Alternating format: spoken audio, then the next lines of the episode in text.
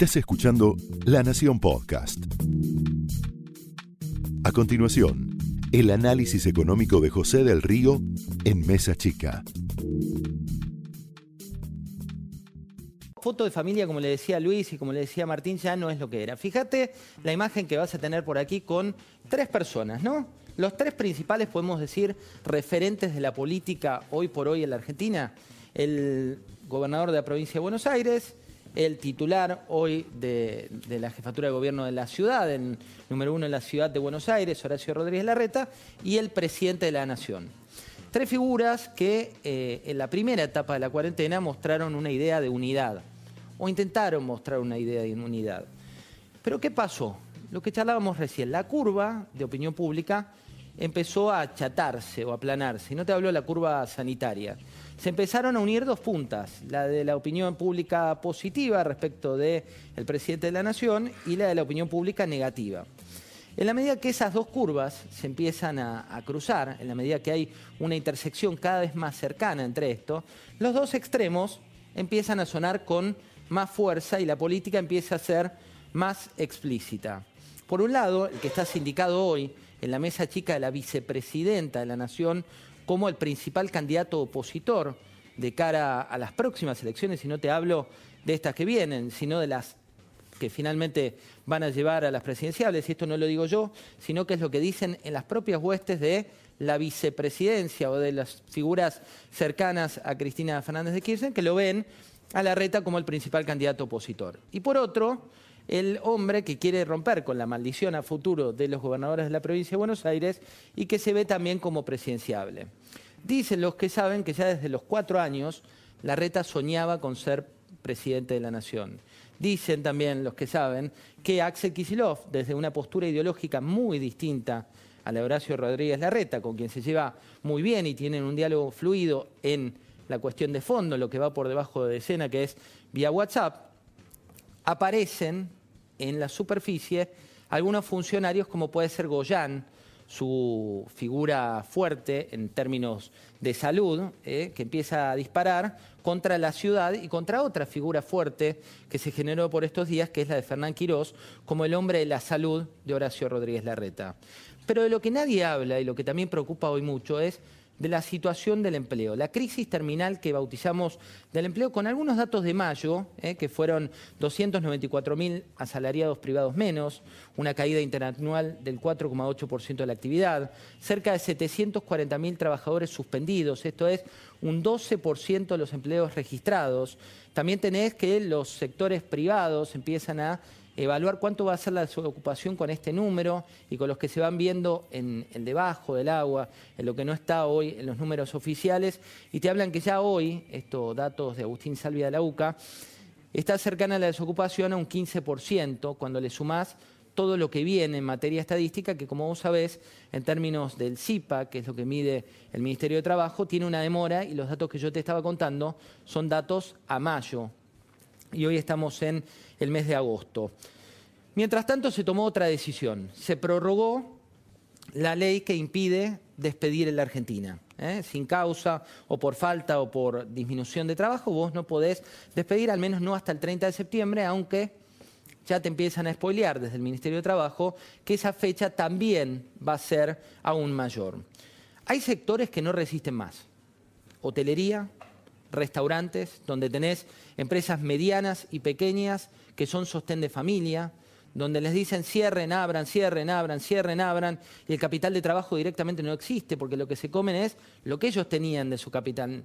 Son empresas que no están habituadas a trabajar con los créditos bancarios, sino con su propio capital de trabajo y de lo que van generando van inyectando a su propio negocio. Construcción, que vamos, que venimos, también comercio, te decía, con los datos de FECOBA que te comentamos aquí, que fueron aún peores con la última estimación.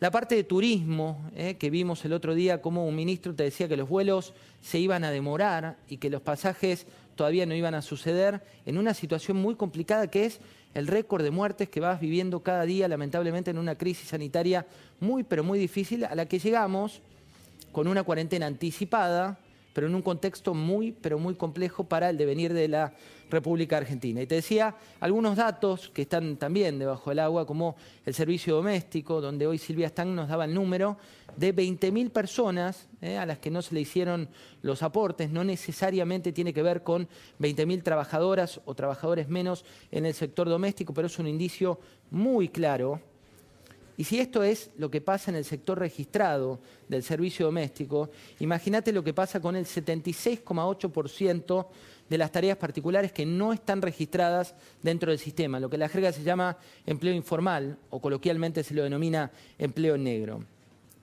¿Qué es lo que viene? Tenemos mucha información de lo que viene, pero que está ocurriendo ahora. Empresas que te dicen, bueno, tengo que medir mi futuro en base a la incertidumbre. ¿Cómo es tu futuro en base a la incertidumbre? Si vos tenés un hotel pequeño del país a nivel nacional y ves que no te están diciendo cuándo vas a volver a trabajar, la incertidumbre crece. Eso implica que vos no tengas posibilidad, al menos ahora, de mantener tu negocio activo.